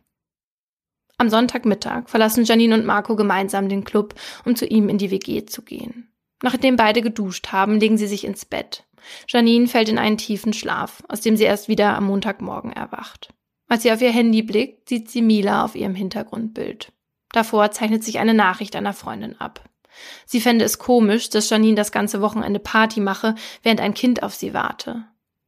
Janine antwortet ihr, dass sie das gar nichts angehe. Mit den MitbewohnerInnen von Marco unterhält sie sich daraufhin über Mila, die bei ihren Pflegeeltern sein soll und nur noch wenige Monate zu leben habe. Als Janine die Geschichte erzählt, fängt sie an zu weinen. Ihr ist jetzt bewusst, dass ihre Tochter ihr Partywochenende nicht überlebt haben kann. Für eine halbe Stunde zieht sie sich deshalb auf die Toilette zurück. Erst am Vormittag des nächsten Tages fährt sie zurück nach Soest. Als Janine ihre Wohnung betritt, findet sie Mila tot auf ihrem Bett. Der 21-Jährige bricht zusammen, legt sich neben ihre Tochter und spricht mit ihr. Am nächsten Tag meldet sie sich bei Marco. Es sei öde und sie wäre lieber bei ihm, vermisse ihn. Mila sei bei ihrer Schwester. Und so verabreden die zwei, dass Marco Janine um 17.10 Uhr am Bahnhof in Münster abholen solle. Die nächsten zwölf Tage bleibt Janine bei Marco, oh. während in ihren eigenen vier Wänden die Leiche ihrer Tochter liegt. Sie geht feiern, schläft mit Marco und schmeißt sich Drogen ein. Als Janine dann am 18. November zu dem Termin mit ihrem Betreuer kommt, um das Geld für die nächsten zwei Wochen abzuholen, erklärt sie Emila sei zu Hause und eine Freundin passe auf. Der Betreuer besteht darauf, mit ihr in die Wohnung zu kommen. Auf dem Weg dorthin gesteht Janine ihm dann, dass Mila gestorben sei. Ganz plötzlich sei sie eines Morgens nicht mehr aufgewacht. Sie sei dann vor Schreck zu ihrem Freund nach Münster gefahren. Sofort wird die Polizei verständigt, die in der völlig verwahrlosten und vermüllten Wohnung auf dem Bett eine verweste Babyleiche findet. Ein halbes Jahr später beginnt der Prozess gegen Janine am Landgericht Arnsberg. Die mittlerweile 22-Jährige erscheint in schwarzem Hoodie, der ihre jetzt kurzen braunen Haare verdeckt und dessen Kapuze tief ins Gesicht gezogen ist. Darunter blitzen ab und an ihre müden Augen hervor, die von einer dicken schwarzen Brille umrandet sind. Die Monate in Untersuchungshaft haben Janine zugesetzt. Mittlerweile ist sie in einer Einzelzelle untergebracht, aus Sorge vor Angriffen der Mitgefangenen. Janine wirkt teilnahmslos, als der Staatsanwalt ihr ihre Tat vorwirft. Die Angeklagte habe ihr Kind qualvoll verdursten und verhungern lassen, weil sie ihrem eigenen Leben im Weg stand und sie mit der Verantwortung überfordert war. Grausam und aus niedrigen Beweggründen habe sie ihr Kind durch Unterlassen ermordet. Diesen Vorwurf lässt die Verteidigung nicht lange auf sich sitzen. Janine gibt gleich zu Beginn des ersten Prozesstages zu, ihre Tochter allein gelassen zu haben. Dass sie stirbt, habe sie aber nicht gewollt. Als sie am 31. Oktober zum Bahnhof gegangen sei, habe sie noch gedacht, in ein paar Stunden wieder zurück zu sein. Es habe einen Zug um kurz vor fünf zurück nach Soest gegeben. Den habe sie nehmen wollen. Janine will nicht gewusst haben, dass die Party mehrere Tage gehen sollte und habe durch die Drogen die Zeit vergessen. Immer wieder betont sie, sie habe nicht gewollt, dass Mila stirbt. Ich habe sie hingelegt und habe sie dann vergessen, sagt sie mit leiser Stimme. Mm. Als nächstes wird der Rechtsmediziner gerufen. Laut seinem Gutachten starb Mila zwischen Freitagabend und Sonntag an den Folgen der Unterversorgung. Säuglinge in dem Alter bräuchten täglich zwischen 600 und 900 Milliliter Flüssigkeit. Spätestens als Mila am Freitagmorgen erwachte und nicht gefüttert wurde, muss sie daher aufgrund ihres Hungers bzw. Durstgefühls angefangen haben zu schreien. Weil niemand kam, um ihre Bedürfnisse zu stillen, war das Baby nach stundenlangem Todeskampf gestorben. Um herauszufinden, ob der Mutter klar war, dass dies geschehen kann, wird der nächste Sachverständige in den Zeugenstand geladen. Der psychiatrische Gutachter ist sich sicher, dass Janines Einsichts- und Steuerungsfähigkeit beim Verlassen der Wohnung am Donnerstag nicht eingeschränkt waren. Zu dem Zeitpunkt sei sie in der Lage gewesen, sowohl ihre eigenen Interessen als auch die Gefährdung ihres Kindes zu erkennen und gegeneinander abzuwägen. Obwohl der Gutachter bei Janine das fetale Alkoholsyndrom, eine hirnorganische Schädigung, feststellen kann, die durch den Alkoholkonsum der Mutter in der Schwangerschaft entstanden ist, kommt er zu dem Schluss, dass dieses nicht in der Weise ausgeprägt sei, dass es mit einer schweren Persönlichkeitsstörung vergleichbar sei. Also der Gutachter hat schon gesehen, dass sie dieses Syndrom hat, ne? Und dass das auch ihr Leben beeinflusst. Mhm. Zum Beispiel halt in dem Sinne, dass sie keine normalen Beziehungen eingehen kann, dass sie auch einen geringen Intelligenzquotienten hat und dass sie auch immer sehr viel lügt. Doch durch die Drogen im Zusammenwirken mit dem Syndrom sei Janine irgendwann im Laufe der ersten Nacht in den Zustand einer krankhaften seelischen Störung geraten. Es könne nicht ausgeschlossen werden, dass sie durch diese Wirkung die Zeit vergaß und die Sorge um ihre Tochter aus ihren Gedanken verschwand. Der Sachverständige hält Janine daher für den Tatzeitraum für eingeschränkt schuldfähig. In den nächsten Verhandlungstagen werden Zeuginnen aus Janines Umfeld geladen. Darunter auch ihre beste Freundin Katja, die mit den Tränen kämpft, als sie erzählt, wie Janine ihr von dem Hirntumor der kleinen Mila erzählte. Sie habe, wie viele andere Zeuginnen, eine liebevolle Mutter kennengelernt. Umso enttäuschter sei sie jetzt von ihrer ehemals besten Freundin. Am Ende ihrer Aussage wendet sie sich noch zu Janine und sagt, wenn ich mir vorstelle, wie lange Mila geschrien hat. Sie hat dich gerufen, sie hat auf dich gewartet. Auf die Lüge mit dem Hirntumor angesprochen, erklärt Janine, sie habe es sich ausgedacht, um Aufmerksamkeit zu bekommen. Das habe sie schon oft getan, ein Symptom des fetalen Alkoholsyndroms. Sie wisse nicht, warum sie sowas mache. Sie könne die Lügen nicht kontrollieren. Nach acht emotionalen Verhandlungstagen setzt der Staatsanwalt zum Plädoyer an. Ungewohnt brüchig ist seine Stimme, die Hände zittern, mit denen er seine handgeschriebene Rede festhält. Noch nie hätte er es mit einem Opfer zu tun gehabt, das noch nicht einmal vier Monate alt war. Auch wenn man davon ausgehen müsse, dass die 22-jährige Angeklagte ein fetales Alkoholsyndrom hat, habe dies nicht den Stellenwert einer psychischen Erkrankung. Die Frau habe gewusst, was sie tat, als sie zu der Party ging und ihr Kind seinem Schicksal überließ. Die Angeklagte habe Drogen nehmen wollen und gewusst, dass sie im Rausch nicht mehr verantwortlich handeln werden könne. Sie habe daher nicht planen können, nach drei Stunden wieder nach Hause zu fahren. Mord durch Unterlassen fordert der Staatsanwalt deshalb. Zu 75 Prozent stimme ich dem Staatsanwalt zu. So beginnt der Verteidiger sein Plädoyer. Er betont nochmal, dass seine Mandantin noch in der Nacht habe zurückfahren wollen, durch den Drogenkonsum sei sie dann aber nicht mehr einsichts- und steuerungsfähig gewesen. Er plädiert auf fahrlässige Tötung und verminderte Schuldfähigkeit. In ihrem letzten Wort flüstert Janine unter Tränen, mir tut es leid, was passiert ist, ist ganz schrecklich. Dann fügt sie in etwas lauterem Ton hinzu, eigentlich ist es scheißegal, was ich für eine Strafe kriege. Ich bin sowieso schon gestraft genug. Am 9. Juli 2014 ergeht schließlich das Urteil. Janine wird wegen grausamen Mordes durch Unterlassen aus niedrigen Beweggründen zu einer lebenslangen Freiheitsstrafe verurteilt. Für die Begründung seines Urteils nimmt sich der Vorsitzende Richter eine ganze Stunde Zeit. Janine habe aus Erfahrung gewusst, dass der von ihr gewünschte Zustand künstlichen Glücks sie in ihrer Handlungsfähigkeit einschränken könnte. Dabei sei ja auch bewusst gewesen, dass die durch die vorherige Mangelversorgung bereits geschwächte Mila mehrere Tage ohne Versorgung nicht überleben, sondern qualvoll verhungern und verdursten würde. Beim Verlassen der Wohnung und bei der Entscheidung, im Club Drogen zu nehmen, sei Janine in der Lage gewesen, abzuwägen. Erst nach Einnahme der Drogen ergebe sich da etwas anderes. Janine habe billigend in Kauf genommen, wegen des Drogenkonsums nicht mehr nach Hause fahren zu können. Strafrechtlich entscheidend sei deshalb der Zeitraum vom Verlassen der Wohnung bis zur ersten Drogeneinnahme, nicht die Zeit nach dem Konsum. Bei ihrer Tat habe Janine grausam gehandelt. Das Leiden des zurückgelassenen Säuglings habe sich mindestens zwölf Stunden gezogen. Indem sie lieber mit einem potenziellen Partner feiern gehen und sich berauschen wollte, als den Tod ihres Kindes zu verhindern, handelte sie außerdem aus niedrigen Beweggründen. Sie habe ihr Interesse, ein relativ sorgloses Leben ohne Verantwortung weiterführen zu können, über das Lebensrecht ihrer Tochter gestellt. Der Angeklagten sei das Schicksal ihres Kindes um des eigenen Vergnügen willens egal gewesen. Am Ende des Urteils steht noch, Glück bedeutet für die Angeklagte nicht das mit den alltäglichen Sorgen und Nöten einhergehende Mutterglück, sondern ein künstlicher Zustand, in dem die Realität völlig verdrängt war.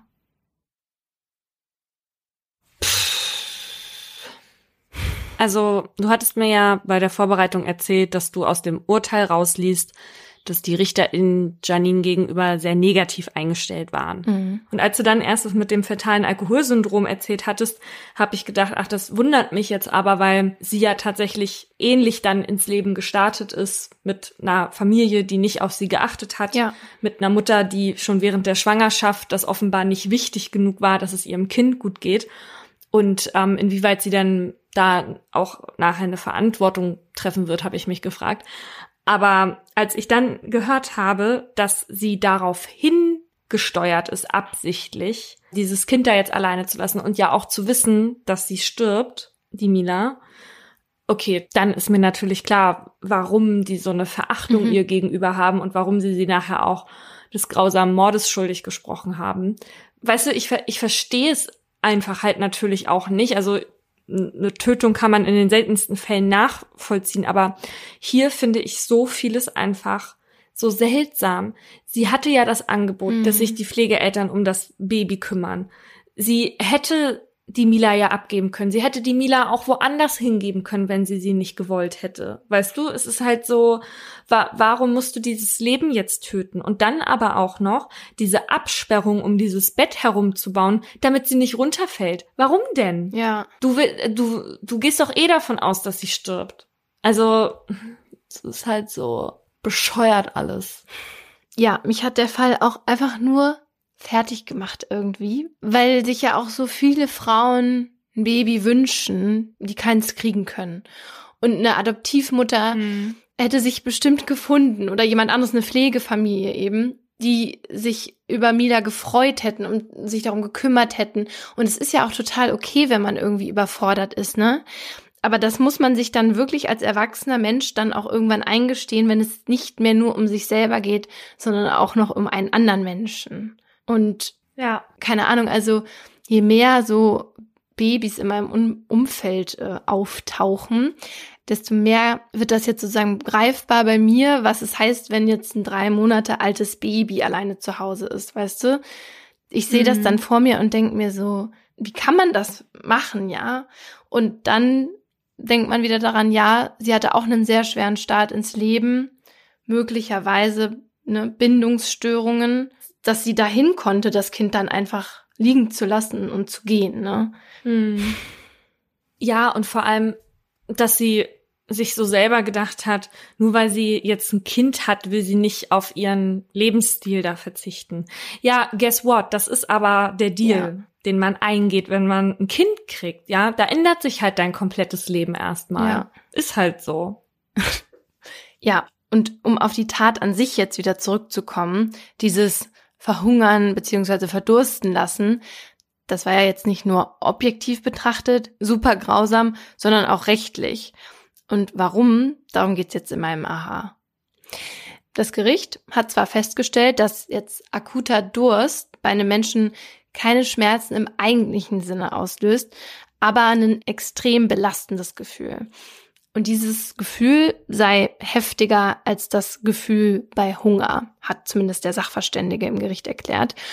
Und er hat dann auch nochmal gesagt, dass ein selbstständiger Mensch dann natürlich alles dafür tun würde, um an Flüssigkeit zu gelangen. Und ein Säugling, klar, der kann das halt nicht und versucht dann diesem Zustand irgendwie durch Schreien ein Ende zu setzen. Und Menschen, die zum Beispiel vor einem medizinischen Eingriff nichts trinken dürfen, die beschreiben das Gefühl auch schlimmer als Schmerzen. Und ich kann da auch aus eigener Erfahrung sprechen, weil im Februar war eigentlich ein Eingriff bei mir geplant und für den musste ich einen Tag vorher einen Covid-Test machen in demselben Krankenhaus. Und dann, als ich dann am nächsten Morgen nüchtern, also ohne Trinken und Essen, dahin kam, war das Ergebnis von dem Test noch nicht da und es hieß, das Labor ist gerade überfordert. Und ich muss halt warten, weil man halt ohne negativen Test nicht in den OP-Saal durfte. Fun Fact. Ich musste auf dem Flur warten, wo drei Meter entfernt die Corona-Station angefangen hat. Das ist so geil. Das hat wirklich gar keinen Sinn ergeben. Und da habe ich dann acht Stunden ohne, ich durfte ja nichts essen und nichts trinken, acht Stunden gewartet, bis ich halt fast vor Durst umgekippt bin. Und der Arzt dann gesagt hat, dass der Eingriff auf morgen verschoben wird und ich jetzt was trinken dürfte. Also das war toll, danke. Ja, ey. Also das war echt so schlimm. Also mir wurde da auch richtig schummrig und so elend diese Stunde. Also mit jeder Stunde, ja. die ich da war, wurde es viel schlimmer. Ja, das ist ja auch kein Wunder, weil dein Körper muss ja irgendwie darauf aufmerksam machen, dass du hier langsam auf eine Dehydrierung zusteuerst. Ja. Und deswegen kann man das eben trotzdem als Qual ansehen. Und das gleiche auch mit Hunger, ne? Im Fall von Mila sprach das Gericht dann auch von einem starken, belastenden Hungerstress, der dann halt kommt. Nachdem sie dann schon mehrere Stunden vor sich hin litt, lagerte sich durch den gestörten Elektrolythaushalt dann immer mehr Wasser im Gehirn ein, wodurch da so ein richtig hoher Druck entstand, der am Ende dafür sorgte, dass Mila kurz vor ihrem Tod in so eine tiefe Bewusstlosigkeit glitt. Insgesamt, so stellt das Gericht fest, hat Mila aber ja über zwölf Stunden lang gelitten, bis das dann irgendwann eingetreten mm. ist. Und dass die Opfer leiden, ist bei den meisten Fällen von diesem Verhungern lassen. Und bei den meisten Fällen von Verhungern lassen sind die Eltern die Täter, weil die Kinder eben an einer Unterernährung sterben. Ja, genau, weil, weil Kinder natürlich abhängig sind von den Eltern und Erwachsene zumindest hier in Deutschland, ja, selten in so einem Abhängigkeitsverhältnis stehen, wo die dann halt darauf angewiesen sind, dass jemand anderen den Nahrung gibt. Mhm. Ne? Also jetzt bei einer Entführung beispielsweise, aber ansonsten ist das deswegen natürlich eine typische Tat, die Eltern an ihren Kindern begehen. Mhm. Weil die Kinder eben abhängig sind, befinden sich die Eltern ja dann auch in dieser sogenannten Garantenstellung. Also heißt, sie sind durch ihre elterliche Sorge rechtlich für das Wohl des Kindes verantwortlich und dazu verpflichtet, das Kind zu versorgen und zu pflegen. Und diese Pflicht hatte Janine durch ihre Abwesenheit eben verletzt. Sie hat die Versorgung von Mila unterlassen, was dann zum Tod geführt hat. Wichtig bei einem grausamen Mord durch Unterlassen ist aber, rechtlich gesehen, dass diese Phase des Verhungernlassens mit einem Tötungsvorsatz einhergehen muss. Deswegen war in meinem Fall quasi egal, dass Janine Mila vorher schon tagelang unterversorgt hatte, weil sie da den Tod von Mila zumindest nicht nachweislich wollte und auch nicht billigend in Kauf nahm. Da hatte das Gericht halt im Zweifel für Janine entschieden, die einen Kommentar des Kinderarztes wohl missverstanden hatte. Also der Arzt hatte gesagt, sie soll ihr weniger geben und Janine hat ihr darauf aber viel zu wenig gegeben. Mhm. Mhm. Aber wichtig für eine Verurteilung wegen grausamen Mordes ist auch, dass das Verhungern tatsächlich qualvoll war. Und das ist bei einigen solcher Tötungsdelikte tatsächlich gar nicht so einfach nachzuweisen. Das zeigt zum Beispiel ein Fall aus dem Jahr 2001. Da stirbt der sechsjährige Michi an Gewebeschwund, nachdem der halt mehrere Monate unter Unterernährung litt. Michi war das siebte von elf Kindern seiner Mutter, die mit ihm überfordert war. So fesselte sie ihn nachts zum Beispiel mit einem Bademantelgürtel um den Bauch ans Bett, damit er nicht aufstand, oder schickte ihn, wenn er nicht gehorchte, ohne Essen ins Bett. Michis Eltern standen auch schon länger unter der Beobachtung des Jugendamtes, unter anderem wegen mangelnder Hygiene und weil Gefahr für die Kinder bestand, dass die Eltern sie nicht richtig versorgen. Michi aß dann in den Monaten vor seinem Tod immer weniger, bis er nur noch Haut und Knochen war. Seine Mutter musste ihm sogar zweimal die Hosen 10 bis 15 Zentimeter enger nähen. Der Junge war dann so schwach, dass er kaum noch laufen konnte und beim Spielen mit dem Rücken immer angelehnt sein musste. Das Landgericht Cottbus verurteilte die Eltern auch am Ende wegen grausamen Mordes durch Unterlassen. Der BGH hob das Urteil aber aus mehreren Gründen auf, unter anderem, weil nicht belegt werden konnte, dass Michi zum Zeitpunkt, als seine Eltern den Tötungsvorsatz hatten, unter dem Hunger litt. Michi starb nämlich nicht am ah. akuten Verhungern, sondern weil der schon mindestens drei Jahre lang unterernährt war. Wie furchtbar ist das? Ja. Nach dem medizinischen Sachverständigen würden Kinder mit chronischer Mangelernährung irgendwann halt kein Verlangen mehr nach Essen und Trinken verspüren. Und Michi hatte offenbar irgendwann auch wirklich keinen Hunger mehr gehabt, was man auch daran gesehen hat, dass selbst wenn er zum Essen mal gerufen wurde, dann auch nichts mehr aß. Und deshalb wurden Michis Eltern dann im zweiten Prozess dann eben nicht wegen Mordes, sondern wegen Totschlags zu 13 beziehungsweise 11 Jahren Haft verurteilt. Ja. Also ja, ich verstehe es rechtlich, mhm. ne, weil man halt am Ende nicht sagen konnte, wann hatten die diesen Tötungsvorsatz und wann hatten bei Michi die Qualen schon aufgehört, aber man weiß es ja auch nicht genau. Ja. Aber auch wenn man das jetzt rechtlich nicht so werten kann, muss man ja einfach ganz klar sagen, dass so eine Unterernährung, bei der man nachher nicht mal mehr in der Lage ist zu gehen oder normal zu spielen, eine grausame Tat an sich ist, ne? Ja, und ein ganz dolles Leid. Ja, also einfach grausam, obwohl es da jetzt keinen Tötungsvorsatz dann vielleicht gegeben haben mag und jetzt nicht als Mord zählt. Ne? Mhm. Ne? Aber beispielsweise, was wir jetzt als grausam bezeichnen, ist halt manchmal so frustrierend, weil es rechtlich so ein bisschen egal ist. Ne? Und das ist halt auch so ein bisschen der Knackpunkt beim Mordmerkmal der Grausamkeit, weil es dann nämlich heißt, das grausam tötet, wer dem Opfer Schmerzen oder Qualen körperlicher oder seelischer Art zufügt, die nach Stärke oder Dauer über das für die Tötung erforderliche Maß hinausgehen. Und das ist ja jetzt erstmal so ein bisschen vage, weil was ist denn jetzt eigentlich dieses erforderliche mhm. Maß? Mhm. Ne? Also kann man sich schwierig was drunter vorstellen und das ist tatsächlich auch selbst in Fachkreisen, ist man sich da nicht so einig drüber. Was man aber sagen kann, ist, dass es nicht reicht, wenn das Opfer Schmerzen hatte oder die Tat brutal verübt wurde. Denn mindestens eines von beiden wird bei fast allen Fällen, die wir hier im Podcast behandelt haben, zutreffen. Und längst nicht alle haben dieses Mordmerkmal der Grausamkeit erfüllt. Ein Beispiel, wo es jetzt nicht über das erforderliche Maß hinausgeht, ist beispielsweise, ein Einbrecher geht auf eine Yacht, macht da seine Beute, Yachtbesitzer erwischt ihn und weil der Täter Angst vor einer Gegenüberstellung hat oder dass er dann irgendwann aufliegt, schließt er den Besitzer in seine Kajüte ein und bohrt ein Loch ins Schiff, ja, und lässt das dann ganz langsam sinken. Und auch wenn der Besitzer über Stunden weiß, dass das Schiff mit ihm sinken wird, gelten seine Qualen nicht als über das für den Tod erforderliche Maß hinaus. Also ich stelle mir das mit die schlimmste Art zu sterben vor, ehrlich gesagt, und finde es super grausam. Hm. Also so ein langsames Ertrinken, also das muss ich ehrlich sagen, verstehe ich nicht. Ja, und vor allem, weil man ja auch Todesangst hat eigentlich dabei. Ja, über Stunden. Hm. Wo das Mordmerkmal der Grausamkeit aber fast immer bejaht wird, ist eben bei Verbrennen am lebendigen Leib oder auch beispielsweise bei dem Erstickungstod in den Gaskammern von Auschwitz und eben beim Verhungern lassen. Viele erinnern sich auch sicher noch an den Foltermord in der JVA Siegburg, den ich in Folge 7 erzählt habe. Mhm. Da hatten mehrere Gefängnisinsassen ihren Mitinhaftierten Hermann H. über Stunden gefoltert. Die haben da unter anderem eine Pro- und Kontraliste erstellt, was für oder gegen seine Tötung sprechen würde. Und zwar halt in seinem Beisein bevor sie dann mehrere Male versuchten, ihn zu töten und ihn auch nach seinen Nahtoderfahrungen dann befragten, hatten sie Hermann H. noch Passagen aus der Bibel vorgelesen.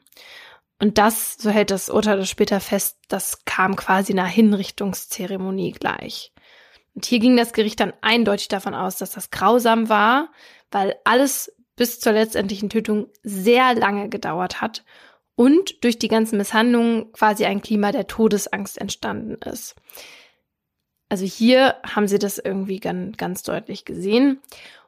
Und daran kann man eben sehen, dass sich die Grausamkeit nicht nur in der Art der Tötung widerspiegeln kann, sondern sich auch aus den Umständen ergeben kann, unter denen die Tötung eben stattfindet.